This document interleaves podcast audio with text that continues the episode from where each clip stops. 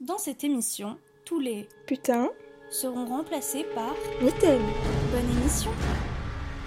Souvent, euh, on fait les choses, on fait des films euh, seulement pour gagner de l'argent. Mais c'est important pour tout le monde. Nous sommes tous euh, obligés de gagner la vie. Mais je crois que c'est possible au cinéma de faire un film artistique, aussi de faire un film qui peut gagner un peu d'argent. Ah, bienvenue Bienvenue, cri de douleur, pourquoi J'ai le Covid? Voilà, comme ça directement on rentre les pieds dans le plat. Bonsoir à toutes, bonsoir à tous, bienvenue sur Multiplex, votre émission sur le cinéma d'action.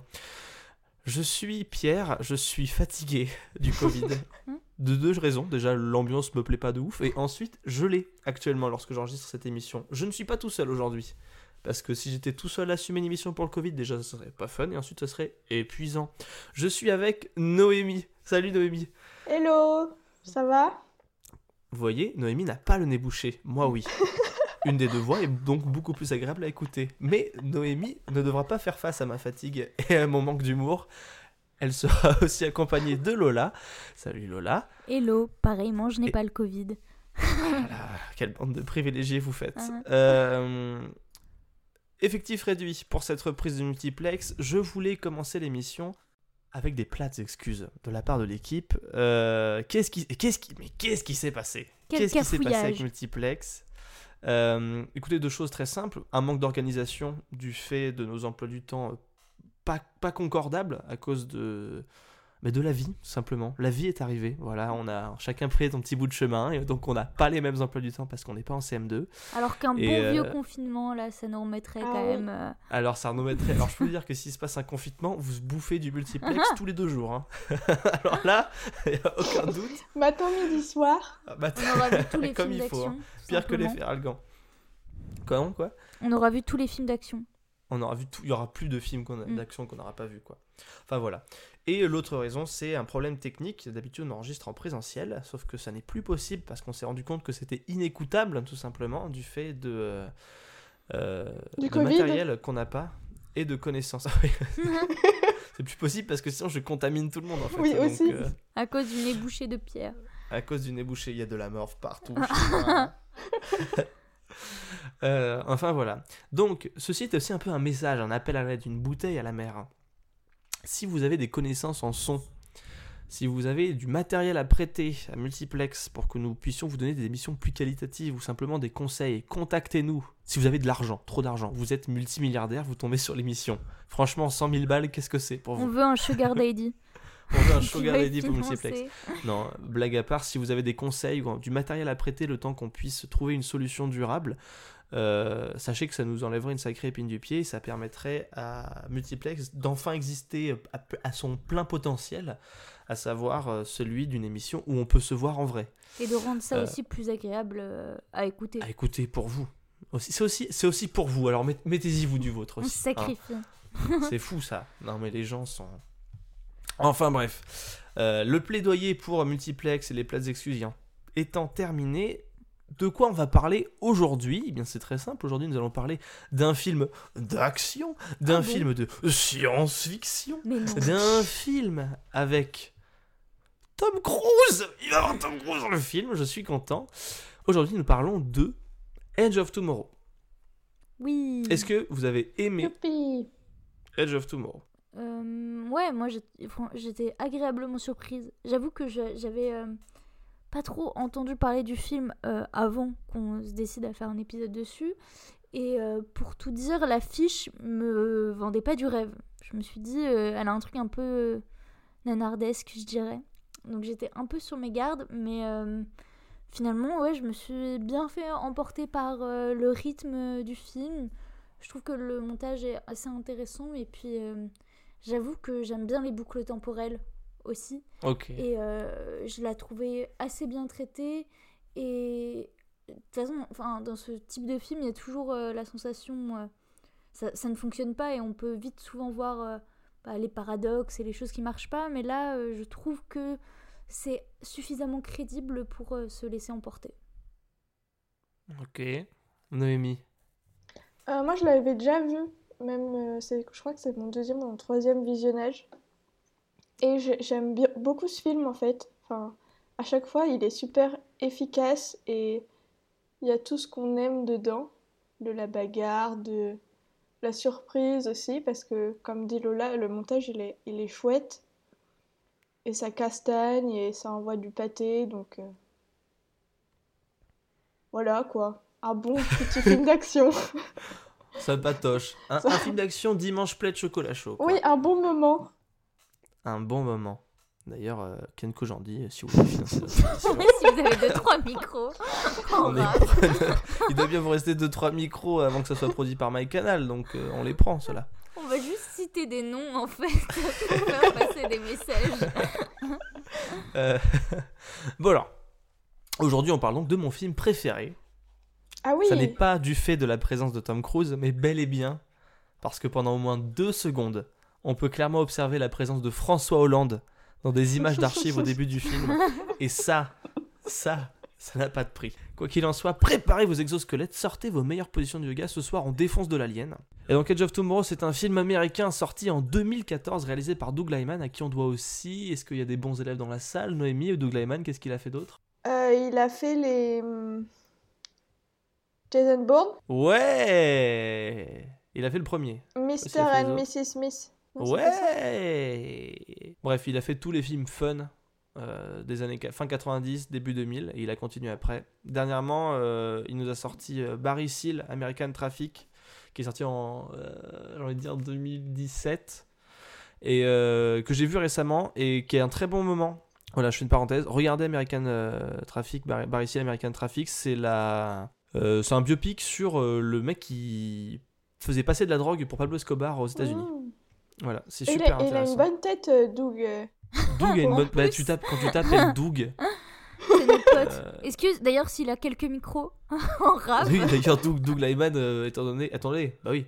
Parce que, regardez.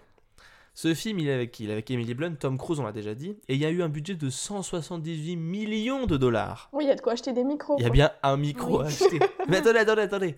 Parce qu'au box-office mondial, il a fait 378 millions 541 256 dollars. Ce qui est, ma foi, pas mal du tout. Et en plus, là, on est en train de lui apporter de la visibilité, donc il pourrait Grave. bien Donc il nous va- filer un petit ça va au moins monter jusqu'à 257 dollars. Mm. Euh, donc, Noémie, le premier truc que tu fais avec 378 541 256 dollars, c'est Bah, acheter une carte son et des micros XLR. excellente réponse pour Noémie. Tu repars avec rien du tout parce qu'on est fauché à multiplex. On est fauché. Bref, en tout cas, ce film euh, a marqué pour moi un pied dans le passage à l'âge adulte. Pourquoi? Déjà, Parce que quand tu je l'as l'ai vu, vu- tu l'as vu quand? T'avais quel âge la première fois que tu l'as vu? Euh, Je l'ai vu à sa sortie, je crois que je l'ai vu au cinéma. Avec tes cousins? Non, non, je ne l'ai pas vu avec mes cousins. Merde. Je l'ai vu, je crois l'avoir vu avec un ami, euh, Étienne, je crois, si jamais il Salut par Étienne, là. si t'as des Je micros. lui fais des bisous. D'ailleurs, Étienne, c'était un peu d'argent de côté. Euh, et non, mais pourquoi ce film a marqué pour moi un passage à l'âge adulte? Parce que euh, la première fois qu'on voit Emily Blunt, elle est en train de faire la planche au yoga. Elle est sexualisée, oui.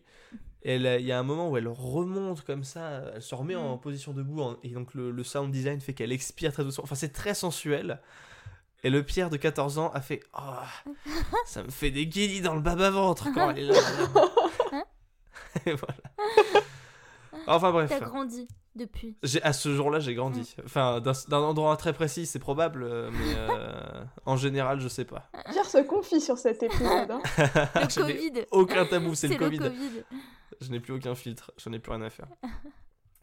Avant de nous lancer dans le résumé, euh, j'aimerais euh, lire un petit courrier d'une auditrice qui nous est Oh. très, très fidèle. Peut-être que ça mènera des réactions euh, chez vous, mesdames. Euh, je lis. Cher cinéphile, virgule. Je vous souhaite une très belle année. Alors déjà, bonne année. À vous les amis, les passionnés, les maîtres de l'esprit critique et des bons mots. Oh, c'est gentil. Je, je découvre le mail avec vous, hein, je l'ai pas lu avant. Je suis en train d'écouter le premier épisode de La gêne occasionnée, l'émission de cinéma avec Bégodeau. Ah, ce bon vieux Bégodeau. Où il explique en quelques phrases que je trouve claires et pertinentes quel est le sens et le rôle de la critique du cinéma. J'ai pensé à vous car j'aime toujours autant écouter votre émission et que je pense que vous faites très bien les choses. Oh là là, mais décidément. Oh. c'est super sympa.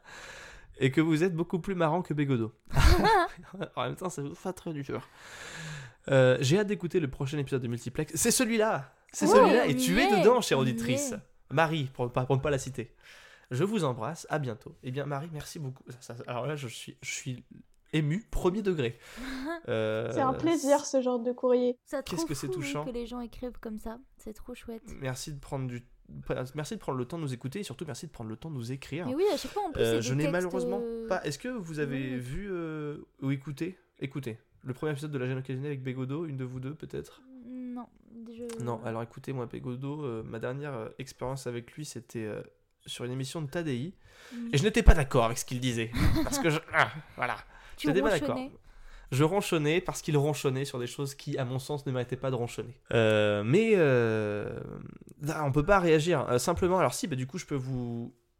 Je demanderai, parce que c'était avec, mon... avec Mathieu que j'ai vu l'émission, je demanderai à Mathieu de nous donner le lien de l'émission qu'on pourra mettre euh, sur Instagram, Ah, si Oui. jamais ça peut approfondir le débat. Je vous conseille à vous, les filles, de la regarder, parce que c'était intéressant. Ça parlait du rôle du cinéma, la différence et les points communs entre série et cinéma. C'était très intéressant. Bref, l'introduction est déjà beaucoup trop longue, ça fait 10 minutes qu'on blablate. On est bien, on est bien. Mais c'est vrai qu'on est bien. On n'est pas bien là. Il y a un petit Ah. comité là. Il y a un petit esprit, euh, petit esprit de famille, il y a un petit côté euh, post fin de repas de famille. Voilà, tout le monde, tout le monde est repu. C'est ça. On souffle un coup. euh, tonton qui enchaîne son 15e verre de vin. On est là, bon, c'est pas grave. euh, un 16e, il ira faire la sieste. Bref. Alors, même si le principe du film, c'est un jour sans fin qui croise Predator et qu'on s'en tape. On se tape à peu près 15 fois les mêmes scènes, je pense, ouais.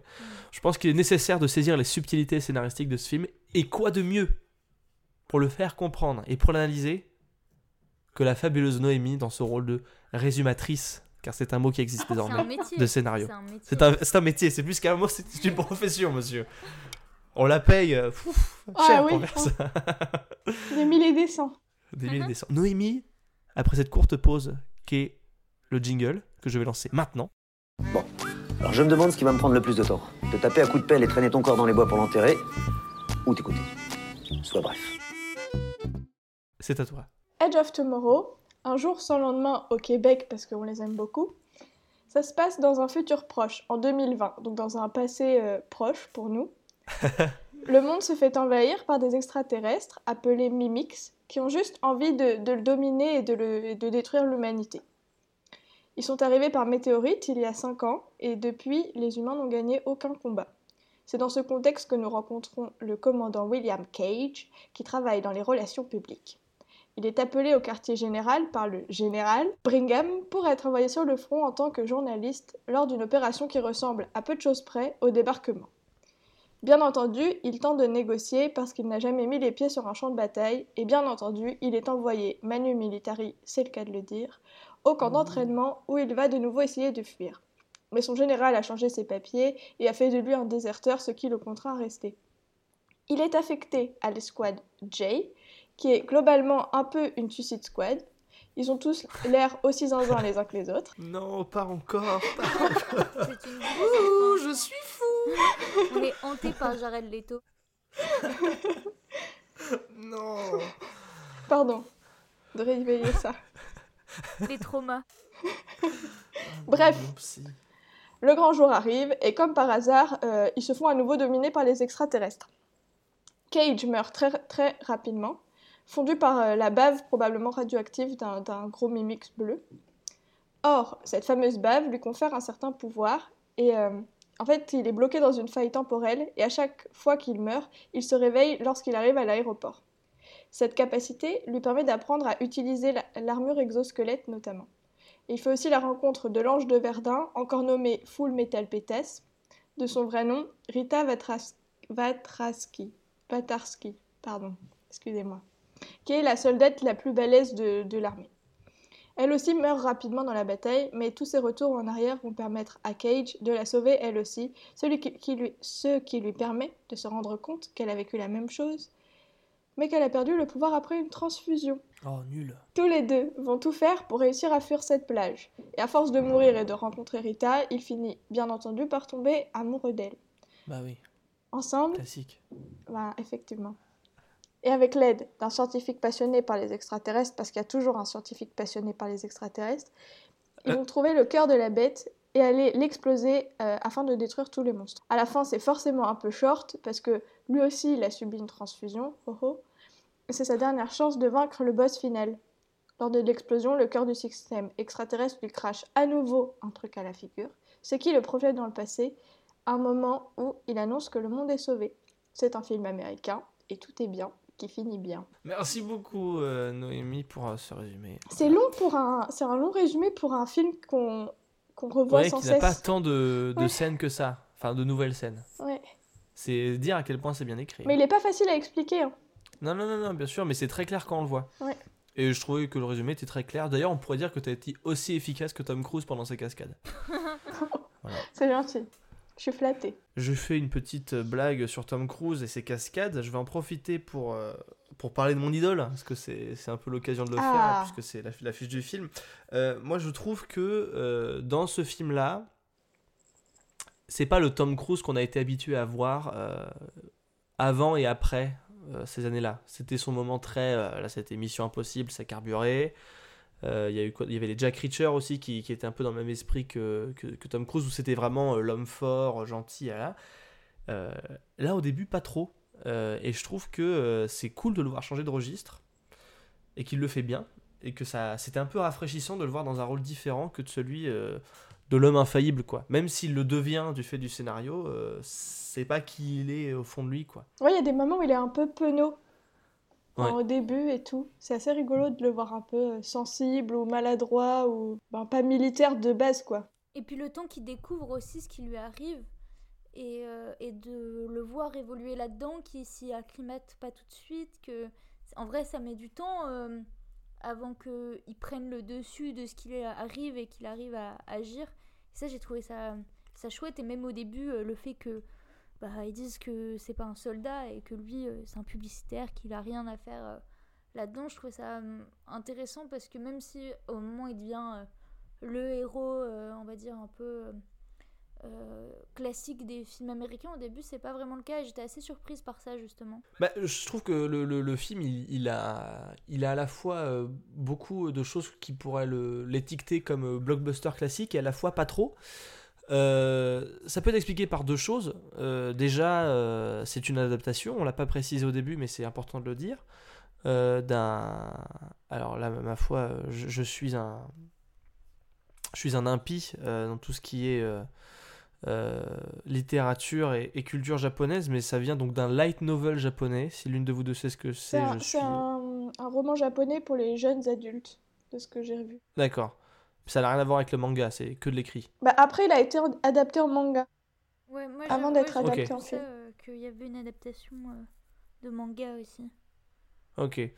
Ouais, c'est une adaptation du light novel japonais All You Need Is Kill de Hiroshi euh, Saku- Sakurazaka. Pardon. Mais le plus important, et ce qui doit relier, puisqu'on a effleuré tout à l'heure le fait que c'était bien écrit, là on dit que c'est intéressant de voir comment euh, la figure de Tom Cruise elle est utilisée, puisque bah, il faut pas oublier maintenant, enfin Tom Cruise c'est tellement un monument du cinéma que quand on lui demande de jouer dans un film, euh, c'est on, peut pas lui demander, c'est rare qu'on lui demande autre chose que soit jouer euh, le rôle qu'il incarne tout le temps, à savoir le mec cool sûr de lui, pour X ou Y raison, dans Mission Impossible ou dans autre chose, il est cool et sûr de lui parce que c'est un, beau gosse qui sait faire de la baston et courir vite. Euh, ou alors, euh, dans ce cas-là, ce qu'on veut faire, c'est prendre à contre-pied. Le film marie assez bien les deux, je trouve. Au début, on le prend à contre-pied, et à la fin, ça devient un gros, un gros bourrin, etc.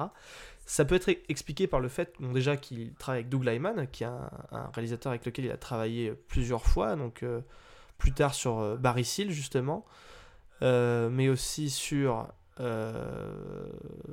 ne sais plus sur quel autre film il a travaillé avec Doug Lyman. Bon, déjà, c'est la première fois d'un- d'une collaboration avec Doug Lyman, mais surtout au scénario, et c'est là que je voulais en venir, c'est Christopher McQuarrie.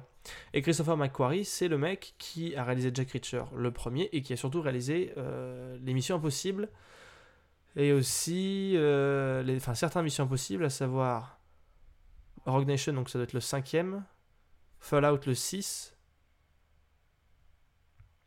Il a écrit Mission Impossible 4. Il a écrit Mission Impossible 7, 8. Il a écrit le prochain Top Gun. Il a écrit La Momie. Bref, c'est vraiment le bras droit de Tom Cruise. C'est, on va dire, le scénariste qui connaît bien l'acteur et avec qui, qui il travaille sou- très souvent ensemble.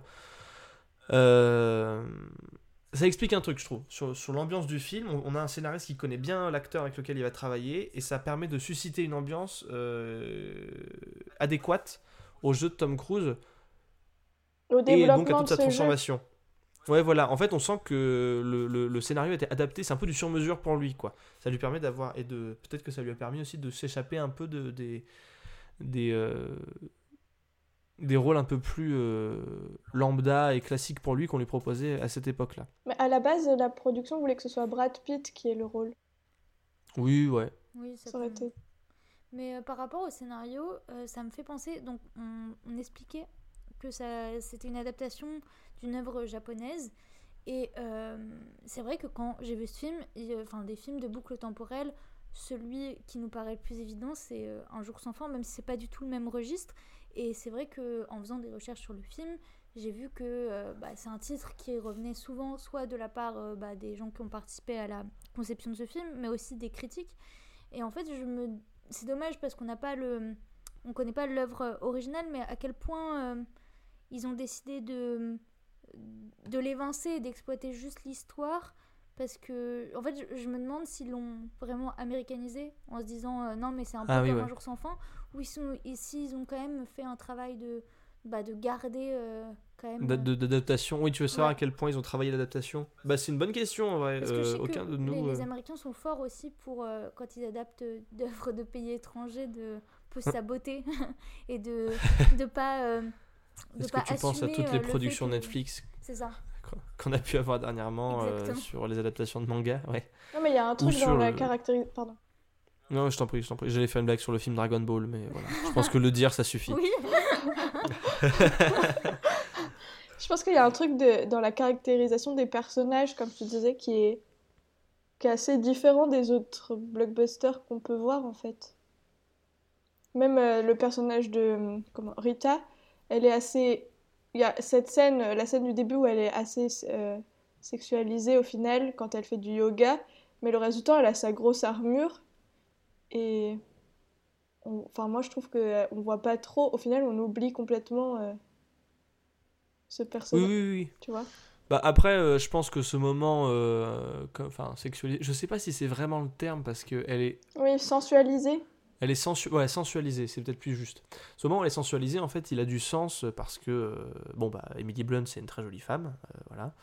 Et, euh, et Tom Cruise, le personnage de Tom Cruise, c'est un peu peut-être pour susciter un peu le truc de coup de foudre, ou je sais pas, enfin, ça peut avoir- regard. Oui, voilà. Oui, que voilà, il y a son regard et tout. Il y, a un... il y a un sens, en fait, euh, vu comment le film se poursuit. C'est pas gratuit, en fait. Ouais. C'est. euh, à défaut, à défaut d'avoir un sens au moment où ça allait, c'est au, moins une préparation pour la relation qu'ils vont avoir euh, et qu'ils vont nouer. Et d'ailleurs, ce que je trouve marrant, c'est que dans le film, euh, lorsqu'on voit des scènes, on ne sait jamais euh, combien de fois ils ont déjà vécu ce moment. Oui. Ce qui donne, ce qui donne des, des, des, des- Comment dire C'est- une occasion scénaristique pour créer de la surprise tout le temps à chaque fois. Parce qu'il y a toujours ce moment, comme elle, elle a cette expérience de, de toujours revenir à la vie. Et que du coup, il y a toujours un moment où elle réalise Ah, mais c'est pas la première fois qu'on vient. Et a plusieurs, à chaque fois, on est surpris parce qu'on peut jamais le savoir en fait. Mais il joue très bien de ça, il rebondit. Je sais pas si on se permet de trop spoiler, mais il y a un moment où euh, Tom Cruise euh, joue de façon euh, de façon qui n'est pas logique par rapport à l'action qui est en train de se dérouler. Et on se demande pourquoi. Et en fait, c'est parce que lui a vécu la scène qu'on ne connaît pas encore plusieurs fois. Et du coup, euh, sa réaction ne paraît pas logique. Et, et je trouve ça très intéressant justement de jouer avec euh, la temporalité et de pas en faire. euh, Enfin, d'exploiter la boucle temporelle d'un point de vue du scénario plus loin que juste un concept un peu rigolo et qui fonctionne quoi.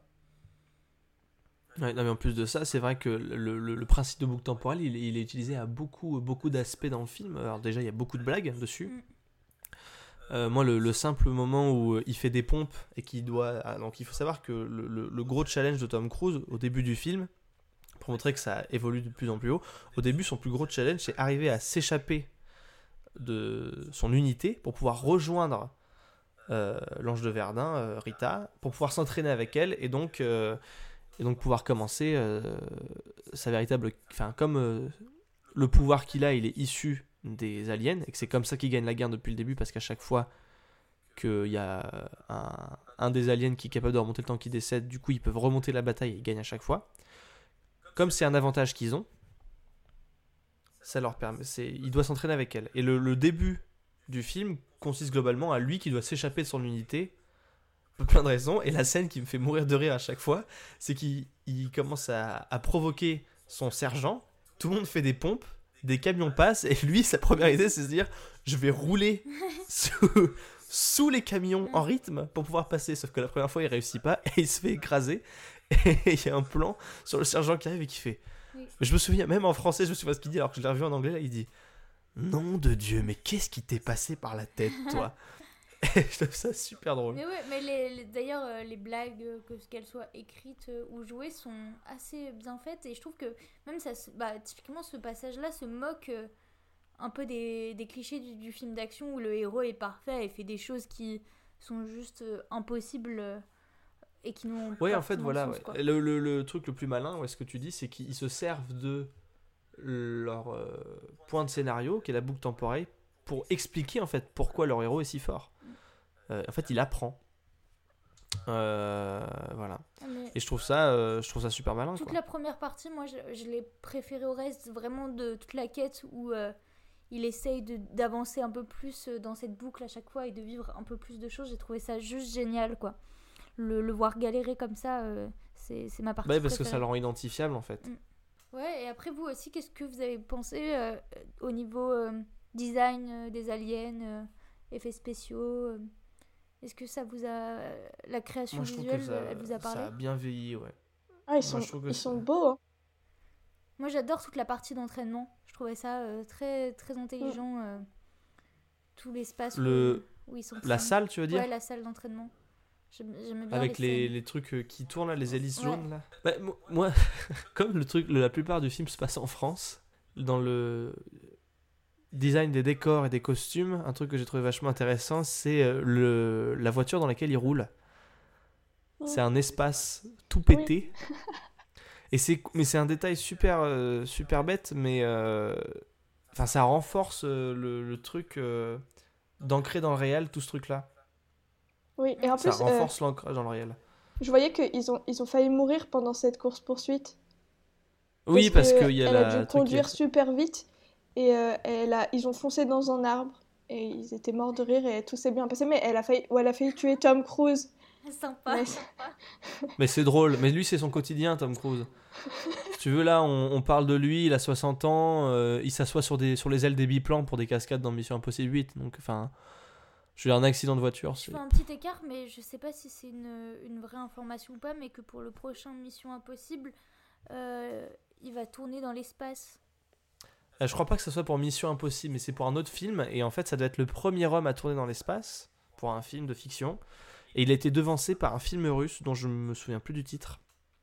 Moi, je trouve que Mais ça, il a quand même un 60 peu, ans, il va dans euh, l'espace. Enfin, Donc genre, il on a est- des il est- studios, ça, fait, ça marche très bien, quoi. Non, c'est pas pareil. non, mais, mais non, mais après il y a ce truc. Enfin, Tom Cruise maintenant, euh, c'est euh, c'est euh, il y a plus que que ce truc d'acteur. Il y a, y a vraiment un performeur physique euh, de.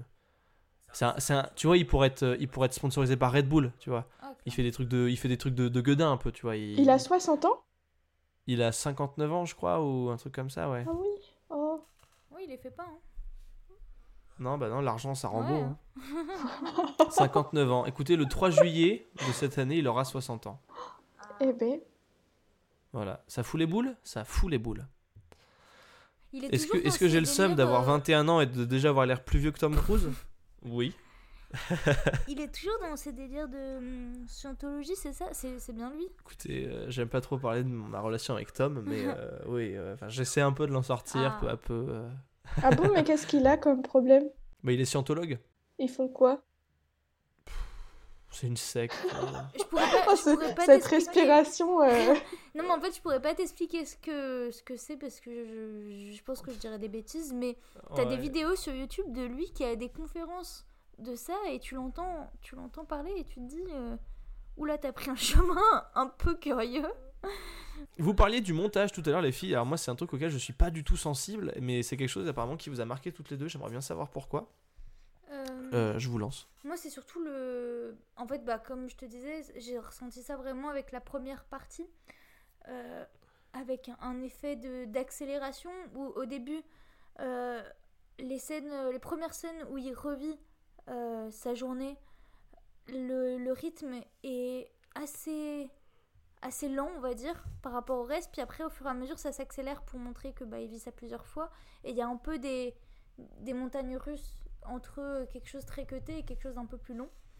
Et je trouve que effectivement ça participe bien euh, à, la création de la temporalité aussi. Et euh, je trouve que après je ne pourrais pas expliquer euh, vraiment pourquoi, mais ça a direct donné quelque chose de plus de l'ordre du jeu vidéo ou du dessin animé. Ou en fait moi ça m'a même c'est pour ça que je sais pas à quel point ils l'ont adapté, mais ça me- peut me faire penser à des cuts qu'on retrouve euh, dans des animés par exemple. Et, Ouais. euh, Ah et oui, j'aime ouais, bien ok, à ça. bien. Après, je trouve que à la fin, c'est pour ça que en vrai j'ai beaucoup aimé le film, mais je trouve que la fin est beaucoup plus classique aussi en termes de réal, de montage, etc. Mais toute cette première partie là, je la trouve très intéressante euh, en choix de mise en scène. Oui, oui, alors je suis d'accord. La première partie, c'est à mon avis celle qui fonctionne le mieux dans le film parce qu'après, euh, c'est vraiment de l'action pure et C'est et- américano-américain, quoi. Tu veux dire américano-états-unien Oui, c'est ça.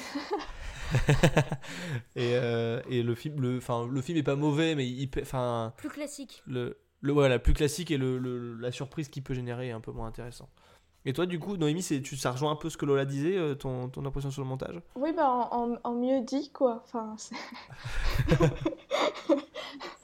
oui, c'est la même sensation que le rythme, en fait, il est vraiment bien mené et que ça, ça pourrait être très mal fait, ce, ce, ce truc-là. ça.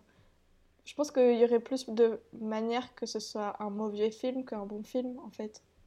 Et ah, c'est ah, ah ouais, c'est, ah, marrant que tu dis ça, ok. Ouais. Et j'essaie de, de chercher. En fait, il a eu beaucoup de prix pour le montage. Des prix pas très connus, mais, Mais beaucoup. mais beaucoup. Donc ça équilibre. Et je- je- j'ai cherché qui étaient les monteurs, et en fait, euh, des... j'ai pas trouvé d'informations vraiment sur eux. C'est un peu dommage que ils aient pas eu de reconnaissance enfin, dans, les médias ou. Ouais, bah c'est encore euh, souvent, enfin de façon générale, les... si on parle euh, plus du réal, à la rigueur de la musique et des, acteurs, mais après le... c'est vrai que le reste de la partie technique, elle est moins mise sur le devant de la scène quand même. Oui, c'est toujours un peu décevant de voir que. Enfin, il y a toute une équipe, quoi, qui est, qui est derrière le réalisateur, et que sans ça, euh, le film il tiendrait pas debout, à mon sens. Même si Ouais. l'idée est chouette. euh, Ok. C'est fou parce que tu viens de me lancer une transition parfaite.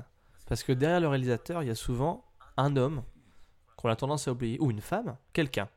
Il y a un poste, une position euh, qui est très très importante. Que Lola, euh, ma foi, tu es un peu devenu notre professionnel, notre, euh, notre pro, notre, notre expert de, de- de cette position-là. Ah oui, Lola, je te fais gaffe, hein. là t'as plus le droit de te planter. Je hein, vais te dire verrai roulement bien. de tambour. Euh, c'est- ce métier parfois méconnu du grand public et c'est dommage parce que c'est souvent grâce à lui qu'un film euh, ressemble à ce qui ressemble. C'est le chef opérateur ou la chef opératrice si c'est une madame. Euh, Lola, explique-nous ce que c'est le chef opérateur et je crois que tu nous as préparé un petit quelque chose là-dessus. Je te laisse euh, donc la parole et impressionne-nous. Tu te plantes, tu es viré. pas de pression, c'est cool. la bonne ambiance. Ça fera un micro de moins à trouver. Exactement. J'aime, ah, j'aime ton esprit, t'es rembauché. C'est bon. Euh, en fait, le chef opérateur, c'est euh, celui qui va euh, aider le réalisateur ou la réalisatrice à faire l'image euh, qu'il a envie. À savoir que je pense qu'on on peut faire vite la confusion, mais en fait, un réalisateur, il n'a pas besoin euh, d'avoir de connaissances techniques. Tu peux être réalisateur sans savoir comment fonctionne une caméra du tout. C'est pas ton métier. Ton métier, c'est de d'imaginer les plans, de donner du sens et de faire purement la mise en scène. Et, et pour t'aider, bah, en fait, tu, tu- tu as le chef opérateur qui, lui, euh, connaît tout de l'aspect technique et son travail, c'est de faire en sorte que ce que tu as dans la tête euh, ressemble à ce qu'il y a euh, à l'image. Je trouve que c'est un métier vraiment passionnant parce qu'il y a une réelle ambivalence entre la partie technique et artistique et, et beaucoup de chefs opérateurs. Enfin, souvent, il y a des chefs opérateurs qui travaillent sur toute une carrière euh, avec des réalisateurs. Il y a par exemple, j'ai oublié le nom, mais euh, Wes Anderson travaille en équipe avec un chef opérateur. Et euh, en vrai, du coup, la, l'esthétique de, de sa filmographie est aussi beaucoup en lien en- avec ce travail de Dio. Donc voilà, je trouve ça très intéressant. Et là, comme j'ai été quand même bien attirée par l'image, j'ai décidé d'aller voir qui c'était. Et il s'appelle Dion Bibi. C'est un chef-off qui a fait en fait la, la photo du film Collatéral de Michael Mann. Et euh, Ok. en fait, c'est assez intéressant Ouh. aussi parce que c'est un Ouais. film, euh, c'est le premier film qui a été euh, tourné en numérique. Et donc, ce chef-op, Collatéral? Ouais, un des premiers. Euh, Un des premiers. Alors, pas complètement, mais oui. J'avais c'est un truc, c'est une info qui remonte d'un cours de la fac, donc peut-être que. Mais j'avais j'avais En vraiment fait- l'impression que c'était ça et qu'au niveau de l'image, ça se ressentait quand même. Ouais, il y a plein, il y a plein. En fait, c'est un peu pénible. Il y a, y a 40. euh, Enfin, en gros, il y a trois gros films qui, euh, qui se battent un peu pour qui a réalisé le premier film numérique. Il y a Vidoc, qui est un film français. Il y a le Star Wars de George Lucas euh, de 99, La menace fantôme. Il y a, hum, donc il y a les films de Michael Mann et il y en a même certains qui vont jusqu'à dire ah mais il y a aussi les films du Dogme 95 euh, parce que euh, c'est filmé au caméscope, parfois à la caméra numérique. Enfin bref, toujours est-il que euh, c'est un peu flou ce truc de tout numérique et il me semble que Michael Mann effectivement Michael Mann est connu en effet pour ça, pour toujours. euh, Enfin voilà. Mais, bref, Mais vous coup, entendrez tout et son contraire. C'est, c'est quand même intéressant d'avoir un chef-op qui, qui est né de. Enfin, qui a, qui a travaillé avec une innovation qui est aujourd'hui totalement euh, acquise et Ouais. qui a travaillé sur ça. Il a eu aussi euh, un Oscar euh, en 2006 pour Mémoire d'une geisha. Donc voilà, pour situer Ok. euh, ah oui, donc c'est pas euh, Clodo. ouais. le personnage. Et en fait, il fait aussi passer partie de l'American Society of Cinematographers, ASC. C'est quelque chose que vous avez dû voir euh, souvent euh, à la, au générique. Euh, ces, ces lettres, elles sont souvent associées au chef-op. Et je me suis demandé vraiment ce que ça voulait dire, pourquoi c'était là, parce que c'est vrai que j'avais jamais trop creusé le sujet. Et euh, en fait, c'est une société qui a été créée en 1918, donc ça remonte quand même. Et euh, pour Ah oui. faire partie de ce groupe, il faut y être convié. Et donc, en fait, il faut avoir euh, vraiment une renommée Ah oui. dans l'industrie. Et c'est. En fait, quand, quand, quand tu as ce prestige-là, je, je, pourrais l'associer comme à faire partie de la comédie française. Un peu un Ouais, ou l'acteur studio pour les oui, comédiens voilà. Aux États-Unis. Ok. Et euh, en fait, à la base, euh, c'est issu d'une association de, de clubs de cinéma, un qui se trouve à New York et l'autre euh, à Los Angeles. Et en fait, très vite, il y a beaucoup plus de, de cinémas qui vont en faire partie et l'organisation, elle va devenir nationale. Et en fait, dès les prémices, euh, dès donc euh, 1919, un an plus tard après sa création, euh, elle se définit comme la plus ancienne organisation du cinéma ayant fonctionné Ah. sans interruption dans le monde. Donc il y avait vraiment une volonté de, de faire valoir euh, ces métiers-là euh, avec euh, quelque chose de solide. Et en fait, le succès du coup de cette société, en fait, on peut le faire correspondre aussi à une volonté des techniciens de cette industrie de faire valoir leur travail. Et c'est drôle parce que c'est quelque chose qui existe toujours. Toujours, l'idée de revendiquer. le- 100 ans plus Ouais, c'est tard, ça, c'est que finalement, rien n'a bougé. c'est un peu c'est un peu drôle de se dire que bah c'est vrai que les métiers techniques euh, qui lient l'artistique sont pas encore euh, trop reconnus. Et, euh, et ce, cette association là est aussi euh, suivie euh, d'un magazine qui apparaît en 1920 qui s'appelle l'American Cinematographer et qui existe toujours et qui laisse une grande place aux techniques aux techniques du cinéma et aux opérateurs. Et en fait donc l'ASC et ce magazine euh, servent de plateforme d'échange entre les techniciens qui peuvent développer leur euh, style et s'inspirer des techniques des autres. Donc aussi, ça a servi de plateforme d'échange euh, pour euh, bah, apprendre des uns des autres. Et ça, je trouve ça très intéressant, l'idée de vouloir c'est se c'est pas compétitif en fait. Ouais, c'est ça. Et Ouais, C'est vraiment comme l'acteur studio en fait. ouais, après, euh, le seul revers de ça, c'est que euh, Tu payes. Ah, en fait, c'est qu'il faut être convié. Et, euh, Ouais. et donc, il faut avoir été choisi. Et en fait, ça, peut laisser de côté des jeunes chefs opérateurs qui vont être très talentueux, mais qui vont pas avoir euh, la renommée ou qui vont pas euh, correspondent aux critères euh, de cette association. C'est toujours la même chose comme quand des, des films reçoivent des prix, ben, ils reçoivent des prix parce qu'ils correspondent à des critères d'un jury. C'est toujours la même, la même Bien logique, mais aussi beaucoup de chefs-op disent qu'ils préfèrent faire partie de cette société que recevoir un prix, par exemple. Ça a plus de valeur euh, à leurs yeux parce qu'il y a tout, tout le, le prestige qu'il y a derrière et tous les grands noms qui en ont fait partie. Et, mais par contre, euh, depuis euh, 1987, la société euh, remet un prix chaque année qui est l'American Society of Cinematographers Award et qui récompense les meilleurs directeurs de la photo, du cinéma, de la télévision. Je sais pas vous, moi personnellement, je l'avais pas, euh, j'avais pas vraiment connaissance de ce prix-là. Donc pareil, il y a un peu quelque chose en de interne l'entre-soi. Euh, bah, euh, je, je sais pas vraiment, mais euh, c'est c'est quand, C'est ouais, c'est- c'est quand c'est même preuve que c'est une institution. Quoi. Ouais. Mais du coup, c'est encore un, truc euh, qui se fait un peu discret, quoi. Et ça, ça montre bien que euh, c'est pas quelque chose qui est encore euh, ouvert au grand public. Et euh, mais euh, aussi... Mais il y a un prix, euh, il y a un Oscar de la oui, oui, photographie. oui, bien quand sûr, même. bien sûr. Bah que d'ailleurs le, le chef-op euh, du film a eu. Euh, Pour ce film-là? Euh, non, pour euh, Mémoire d'une geisha. Ah oui, tu viens de le dire en plus. Ouais, je suis bête. Mais euh, et aussi à savoir qu'il n'y a pas que aux États-Unis qu'il y a cette so- société-là, il y en a dans beaucoup de pays, dont la France. C'est l'AFC. Euh, mais euh, en fait, souvent, euh, comme je le disais, c'est les, les concernés qui les remarquent et, euh, et ça rend un peu euh, le métier inaccessible parce qu'on voit que finalement, la volonté c'est de mettre en avant le métier, mais finalement, bah, 100 ans plus tard, le, grand public ne le connaît pas et ça crée un entre-soi où on peut se dire est-ce que ça a toujours du sens ou est-ce qu'il faudrait pas euh, euh, envisager ces organisations d'une façon différente? Donc voilà, je voulais, euh, je trouve ça intéressant d'expliquer l'historique de groupes comme ça auxquels on n'a pas ouais, forcément, ouais, je suis d'accord, c'était très pas forcément intéressant. intéressé. Et aussi, c'est intéressant d'avoir peut-être votre avis sur la question en général des prix et de, de l'entre-soi du cinéma euh, de façon un peu plus globale. Qu'est-ce que, qu'est-ce que j'adore. Quel bon élève, elle a fait une ouverture à sa conclusion. Oh là là. C'était bien Thèse, la synthèse. Est-ce que je suis virée.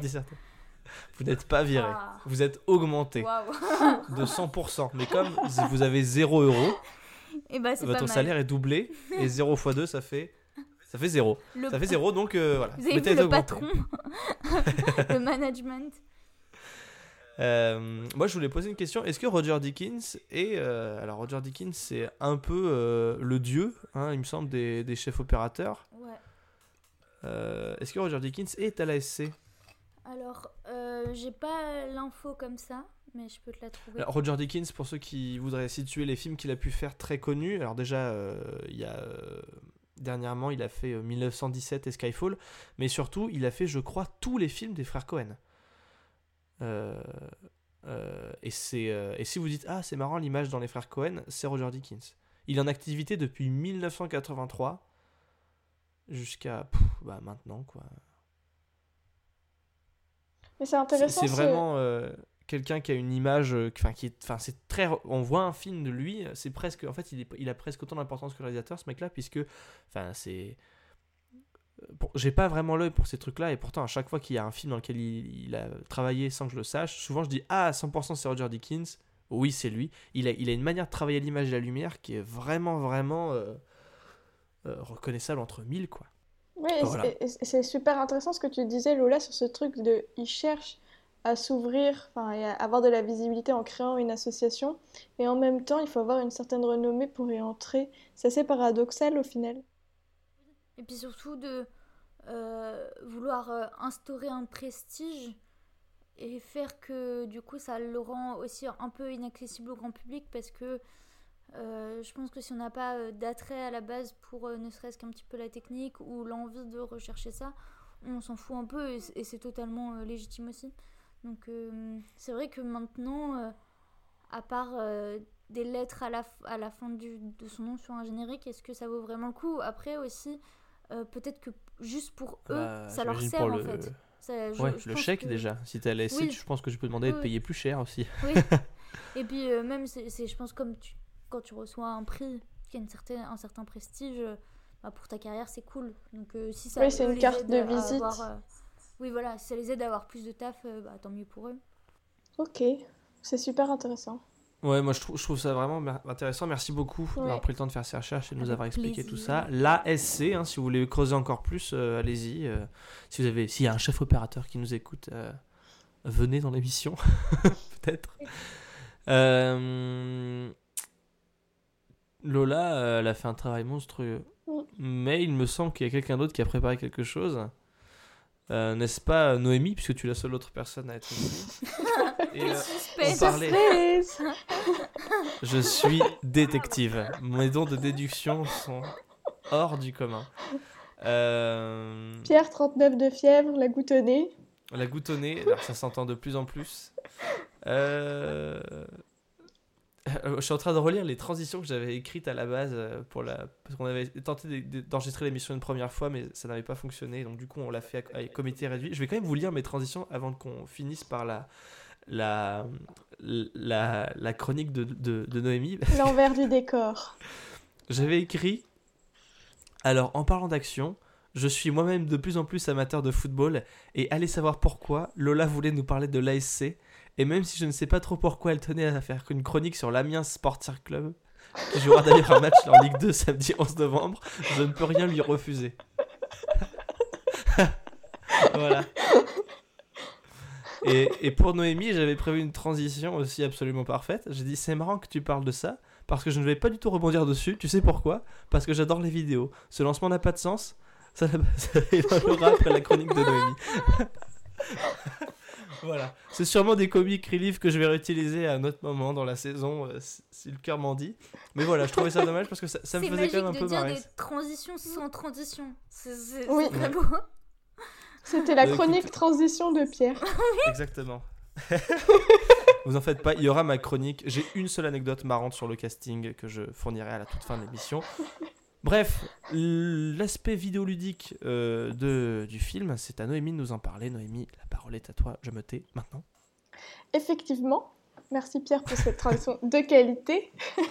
L'expérience que le spectateur a devant le film pourrait s'apparenter à celle d'un joueur devant un jeu vidéo. Sans doute que dans ce cas-là, ce serait un, un jeu de tir à la première personne. FPS dans le jargon. J'ai moi-même appris euh, ce mot. en- First personal shooting, ouais. Je suis pas connue pour mes talents de gameuse encore. Ça Ça va venir. La mise en place est assez longue, les personnages sont plutôt bavards afin d'expliquer le contexte. Et puis au moment de la guerre, euh, on rentre dans quelque chose d'un peu plus dur et d'un peu plus actif. Quand il meurt, il reprend toujours au même endroit et ça permet normalement aux joueurs d'acquérir de l'expérience. C'est le cas du personnage au final. Au fur et à mesure, Cage connaît aussi les répliques par cœur et ça accélère. Il y en a une qui m'a fait beaucoup rire, c'est le On Your Feet Nugget. Parce qu'à Ouais. chaque fois, il l'appelle Nugget, c'est- ça me fait... c'est nul. C'est pas Maguette qui dit? Ah, moi j'ai l'impression que c'est Nuggets. Nugget Je vais... On va conserver ce, Ouais, moi, ce fantasme de nourriture pour Noémie. Moi j'aimerais bien qu'on me dise euh, Allez debout la Nuggets. D'accord. C'est désormais ton nom dans l'émission. Bref, les autres personnages euh, autour de lui font office de, de PNJ. C'est euh, les, les, les faux euh, personnages qui sont joués par Personnage non personne. joueur. ouais. Oui, voilà, merci Pierre. Pierre est un gamer.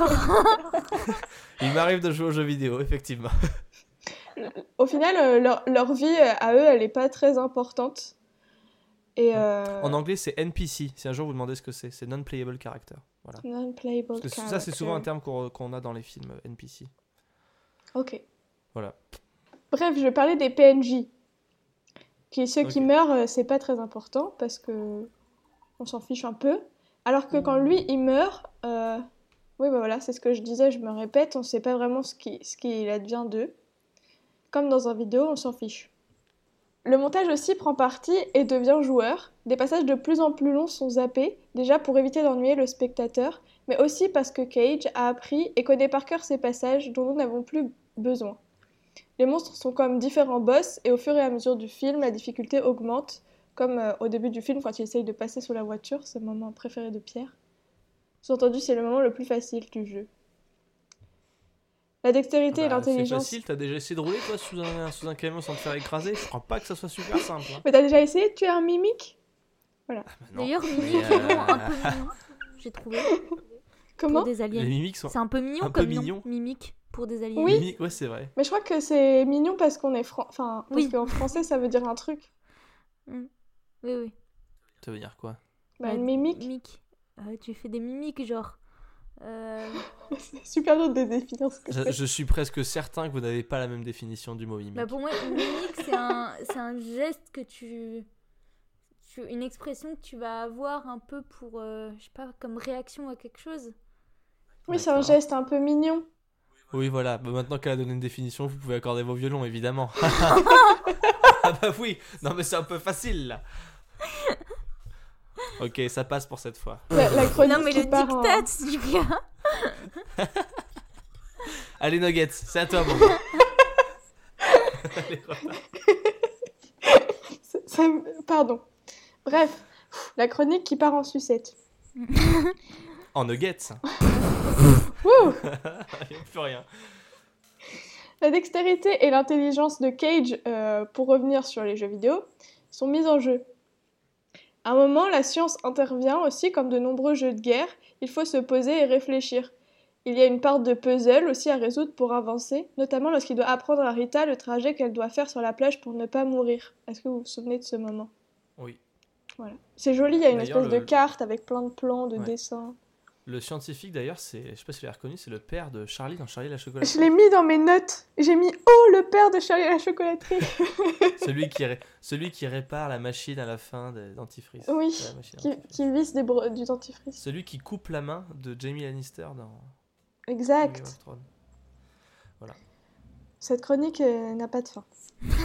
Mais c'est génial, c'est génial. Non, moi c'est super. Non mais vraiment, par contre, euh, on fait des blagues parce que c'est la fin de l'émission et qu'on est fatigué et que j'ai le Covid. Et que c'est la reprise. Et que c'est la reprise. Mais du coup, euh, ce, passage-là fait appel en particulier à la mémoire du joueur.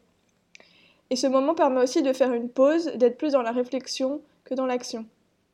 Autre moment intéressant, c'est celui où il prend une moto pour aller au bar.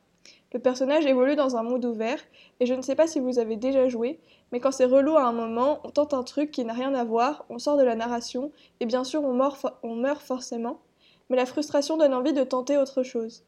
C'est le cas également quand il essaie de faire face de faire l'histoire sans sauver Rita et de bourriner d'un coup, comme on dit euh, dans le jargon euh, Comme disent de rusher aussi, peut-être. De comme on rocher, dit, ouais, voilà.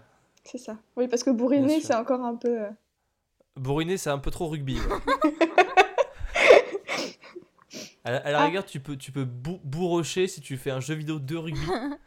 Mais euh, mais bourriner, ça fait un peu. Oh, Michel, arrête de bourriner, oh, fais la passe. Tu vois. Oui, j'ai un autre terme aussi, le faire en one shot. En one shot, oui, J'aime beaucoup shot, comment tu cites les termes.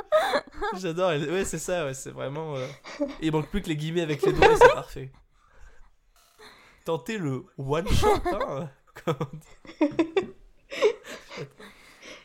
Voilà, tous, ces, Ah. tous ces termes que j'ai appris euh, au fil du temps en faisant cette chronique. T'as appris aussi ce plaisante, que c'était un plaisante. 360 no scope. Oula, non, Pierre. Non Ok. Nous avons un gamer ici, je tiens à le rappeler. Je suis un véritable joueur de jeux vidéo. Allez, mon petit bah, nugget. Mais non, mais Ah, Je te lâche plus avec ça, c'est terminé. Mais tu peux pas me lancer un mot sans le définir. De quoi? Bah, Bah, le Ah mot. mais non, mais non, c'était parce que en fait c'est c'est un terme euh, c'est un terme nul. euh, en fait le 360 no scope c'est euh, dans un FPS du coup. Donc t'as une arme à la main et c'est que tu es censé sauter, faire un tour sur toi-même et tirer sur quelqu'un avec un sniper sans, sans utiliser la, le, scope, le, la lunette de visée. Et l'arme est, censée être beaucoup moins efficace dans le jeu sans la lunette de visée, puisque tu dois tirer au jugé, ce qui est plus dur. Et, euh, arriver à faire ça euh, chez les gamers, c'est un peu marque de. Oh là là, mais quel prestige Qu'est-ce qu'est-ce qu'il est fort, dis donc Le C'est un Graal, peu comme quoi. bourriner au rugby, en fait. c'est fort. Non, mais j'aurais dû te confier ce, ce travail de. mais non, vous recherche, faites Ouais, des ouais, ouais, clips, moi, c'est j'a- bon, moi, c'est j'a- moi, j'a- moi, complété, j'adore, beau. Je suis un peu un, un, un noob, comme on dit. T'es un, Je sais, c'est régale. Non, mais en fait, moi, ce que. Attends, blague à part. Pourquoi c'est intéressant, en fait, ce truc-là? Parce que t'as su déceler un truc comme ça. Peut-être que c'est pas ta. Mais l'analyse le, l'analyse est ultra juste, moi, je trouve, pour l'instant. Moi, je te, je te charrie parce que c'est marrant et que, que je suis fatigué. mais, euh, mais, mais je trouve, je trouve l'analyse très pertinente. Effectivement, le film est construit comme un jeu vidéo. Voilà. Donc je poursuis. Vas-y. La caméra se concentre euh, plusieurs fois aussi sur les armes, sur le corps du personnage féminin, pour produire sans doute de l'adrénaline chez le spectateur masculin et le garder en alerte. Puisque arme égale corps, corps féminin, apparemment. Enfin, clairement, j'ai refait un résumé en mode jeu vidéo. Sans doute que je devrais faire ça plus souvent. Ah mais oui, moi je suis d'accord. Moi si. Non mais par contre, le, le, le, le- le mélange des genres. Merci, déjà merci beaucoup et merci de ne pas t'être débiné face à mes nombreuses. Oh, D'accord. ce mot est, est- est bien aussi. Merci d'avoir bourriné le, le, le, le- merde. Là j'ai plus le. La plus le- chronique Oh là là, qu'est-ce que je. La chronique. Merci d'avoir bourriné la chronique. Merci d'avoir bourriné la chronique, mon petit nugget. Allez. Oh là là. Et pour On va remballer sur parce ce que... que- tu dis, par contre, c'est vrai que euh, je trouve ça cool que un film qui n'est pas adapté d'un jeu vidéo euh, reprenne mieux les codes du jeu vidéo que certaines œuvres. Enfin, souvent, les films qui essayent de s'inspirer Euh, ouais. des jeux vidéo, c'est un peu naze, je... de ce que j'en ai entendu. hein. Je suis vraiment d'accord. Et, euh, et que là, ce soit pas le cas, ça marche euh, et que ça marche trop bien. Ouais, ouais, c'est bien fait. hein. Et on ressent un peu, enfin, je trouve qu'au niveau de l'adrénaline et des, des émotions qu'on peut ressentir face au film, ça suit un peu le, le rythme du jeu vidéo, vraiment, quoi. Ouais. Ça me fait penser, euh, cette chronique, elle me fait penser à, un film aussi, qui est beaucoup cité comme, euh, comme étant inspiré énormément de jeux vidéo. C'est Old Boy de Park Chan-wook. Euh, Il y a beaucoup de, séquences qui font très jeux vidéo ludique. Il y a notamment la séquence culte du couloir. Pour ceux qui n'ont pas vu le film, je pense que vous verrez les, auditeurs et les filles, si vous avez vu le film, vous verrez à quelle séquence je fais référence. La séance du couloir et du marteau. Euh, tout est filmé euh, comme, comme dans un jeu vidéo. euh, et c'est souvent euh, de plus en plus que le cinéma emprunte à un médium qui auparavant lui s'inspirait du cinéma. Et il y a une espèce de boucle, parfois vertueuse, parfois non, qui s'instaure entre les deux, les deux industries, les deux arts, que je trouve très intéressante. Et une fois de plus, je voudrais te remercier d'avoir pris le temps de, de nous faire remarquer en quoi ce film-là le faisait. Ouais, puis il y a Donc, eu. Snowpiercer aussi, qui, Ouais. qui joue un peu sur ce rapport de difficulté qui augmente et de, de boss. Enfin, c'est des choses qu'on retrouve. Ouais. Et c'est bien de puis, le- démocratiser le... jeu vidéo au travers du cinéma aussi, parce que pour le coup, euh, c'est vraiment une industrie qui est, qui est compliquée aujourd'hui. La création, elle est difficile. Enfin, C'est vrai, oui, il y a eu beaucoup de, de- de scandales de plus Ouais. en plus quant au traitement des employés. Et, euh, et voilà. Mais, ah là là, le temps file. Oula, oui. À Il va falloir songer, songer, songer à conclure. Et quoi de mieux pour conclure que des petites anecdotes sur le film Hein C'est parti, Vous êtes pas d'accord Ah oui, avec plaisir. Bon, alors Bourrine déjà, euh, tout... on va bourriner un peu les anecdotes. Alors déjà, Pour vous la péter en Euh, soirée. pour vous la péter en soirée. Alors déjà, vous pouvez dire que, hey, euh, vous arrivez en soirée, vous avez un mec, euh, là-bas, il a l'air sympa, vous voulez l'aborder parce que vous, vous connaissez personne. Quoi de mieux que de dire, excuse-moi Il va dire, oui, salut. Est-ce que tu savais que dans Edge of Tomorrow, le personnage de Tom Cruise avait failli être joué par Brad Pitt? Et là, vous dites, bah, Noémie l'a déjà dit, euh, ok, on le sait. Oui, mais est-ce que vous saviez que Bérénice Bejo avait été envisagée pour le rôle qui est incarné par Emily Blunt? Et là. Là, ça c'est. Ça, ça croustille. Ça, c'est du vrai nugget. Ça croustille sous la dent. ça. Euh, Ah oui, alors ça, c'est incroyable ça. Ils ont versé sur. Dans un studio. Il faut que je retrouve le chiffre, c'est impressionnant. Oui, voilà. 1300 tonnes de sable Pourquoi pour faire aménager la plage. Du Une plage de débarquement 200 mètres de long sur 150 de large fut aménagée dans les espaces extérieurs des studios de Leavesden dans l'esprit de celle du débarquement en Normandie. Les quelques 1300 tonnes de sable utilisées devaient être constamment brassées pour ne pas s'humidifier au contact de l'air anglais. Au bout de 35 jours de tournage sur la plage, l'équipe dut se débrouiller avec les rushs qu'elle avait déjà enregistrés car l'étendue sableuse était entièrement recouverte d'un lourd manteau de neige. Non mais C'est fou de créer une plage près Ouais. des studios. Oui, alors qu'il y en a plein des plage. plages. Surtout qu'en Normandie ou en France, enfin en pas loin, il y en avait quand même pas mal quoi.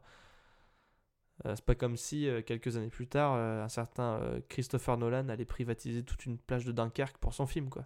Enfin, on fait pas ça au cinéma. Puis avec un budget pareil, euh, Oui, c'est vrai, 178 millions de dollars, euh, tu peux privatiser une plage quoi. Euh, bah, écoutez, il n'y a pas d'autres trucs euh, si fous que ça sur ce film. Ah, moi j'avais vu que l'actrice était enceinte pendant une partie du film. Oui, Emily Blunt. Ah oui, c'est vrai qu'elle était enceinte. Oui, voilà. Bah, je, trouve que c'est un, détail, mais elle, on le voit pas. Et... on le voit pas et elle a des abdos. elle a des gros biscottos et en plus, elle joue ultra bien. Tout ça enceinte, ce qui n'est pas une mince affaire. Euh, bravo, bravo à elle. En vrai, euh, bravo à elle. En plus, euh, maintenant, elle a deux filles magnifiques. Elle est heureuse avec son mari. Je suis pas du tout jaloux. Ah oui, si, il y avait quand même un truc, c'est vrai que dans les années 2013-2014, enfin, de- en gros de 2005 à 2015, il y a eu une fascination pour l'exosquelette. Mhm. Euh, il y en a eu beaucoup dernièrement au cinéma et je vais tenter de vous montrer tous les films qui ont eu utilisation dernièrement, des trucs très connus. Alors déjà, il y a eu le reboot de Robocop. Voilà. Dans euh, Pacific Rim de Guillermo del Toro, c'était gros exosquelette, mais ça compte apparemment. On peut parler aussi de Elysium. Je sais pas si vous avez vu ce truc avec Matt Damon et euh, comment elle s'appelle? Je crois que c'était euh, C'est celle de Hunger Games, non? dans Elysium. Non, ça c'est Passenger, ça. Ah. Non, euh, moi je parle du film Elysium. Comment elle s'appelle celle qui joue dans Ah mais c'est fou que j'ai mangé son nom. J'ai Sigourney Weather qui vient en tête, mais c'est pas elle- pas celle à laquelle je pense. C'est celle qui joue dans Hannibal Lecter. Euh, Enfin pas Hannibal Lecter, euh, Science des agneaux. Ah, on peut pas finir l'émission là-dessus, c'est terrible. Non. Et vous savez quoi On va finir là-dessus. Et on sera tous frustrés. Et si vous l'avez chez vous à la maison, eh ben, soyez Foster. fiers de vous. Jelly Foster, t'as regardé sur internet, c'est ça? Comme il, il juge. Ah. J'aurais adoré finir sur, euh, sur ce truc ultra frustrant. Euh, eh bien, Jodie Foster. Jodie Foster, je trouve que c'est un beau mot. C'est une belle boucle que nous avons tournée. Alors, Elysium, regardez-le. Soyez surpris, soyez déçus et dites-nous ce que vous en avez pensé parce que je suis surpris. Je garde un souvenir très vague de ce film. Je me souviens qu'à un moment, il y a un vaisseau spatial Bugatti Veyron. Et ça, ça m'a marqué. Mais c'est un ce film d'action. C'est un. Pff, Ouais, je crois. C'est en gros, euh, c'est une métaphore des luttes sociales. En gros, la planète, c'est un peu, c'est un peu Wally qui rencontre Mad Max qui rencontre Edge of Tomorrow. Ok. En gros, la planète va mal. Il y a tous les pauvres en- qui sont en bas en train de trimer et il y a une espèce de station spatiale immense autour de la planète qui s'appelle l'Elysium où euh, les riches sont et vivent leur meilleure vie et tout. Et euh, en gros, le, le but c'est d'arriver à atteindre l'Elysium quoi. D'accord. Et euh, Matt Damon, son personnage, va un peu lancer une, une révolution, je crois, ou un truc comme ça. Je me souviens plus. Il faudrait que je le revoie. Mais c'était sympa. Mais je me souviens plus.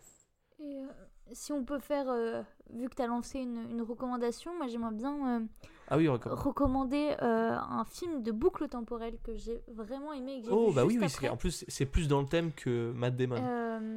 C'est Looper, je sais pas si vous l'avez vu, c'est avec Bruce Willis, Ah, avec Joseph Gordon-Levitt Oui, et Bruce Willis. qui est d'ailleurs qui est d'ailleurs assez transformé, c'est assez intéressant. Et en fait, c'est euh, plus un film qui va aller, euh, on va dire, du, du côté du prisme des films d'auteur, euh, même s'il y a quand même de l'action. Et euh, je, me, je me suis fait un peu chambouler euh, face, à, au- Oh. face à ce film qui est très très beau. Donc voilà, Est-ce qu'on peut dire que le film t'a bourriné? Il m'a grave bourriné. Ok. Bon, bah tout ça, vous pourrez le retrouver. euh, Looper, Elysium. Euh, tant qu'on y est, Noémie, une petite recommandation avant de terminer? Ouf. On va ça. Oh, Est-ce que c'est vraiment nécessaire Bon, allez, mon petit nugget, t'as raison, je te laisse tranquille. Allez, sur ce, prenez soin de vous, regardez plein de films. Euh, vous pouvez écouter les épisodes précédents de Multiplex en espérant que celui-ci vous a plu. Rejoignez-nous sur les réseaux sociaux, on est très actifs sur Instagram. Hein, Noémie Oui, on, Ah, a mon fait, petit on, nugget, a, Steve. on a fait une petite pause là, mais on va On a reprendre. fait une petite- Mais c'est C'est la la reprise. reprise. Et n'oubliez pas de nous donner des micros aussi. Et puis bonne Et année à vous tous. Une très belle année à vous.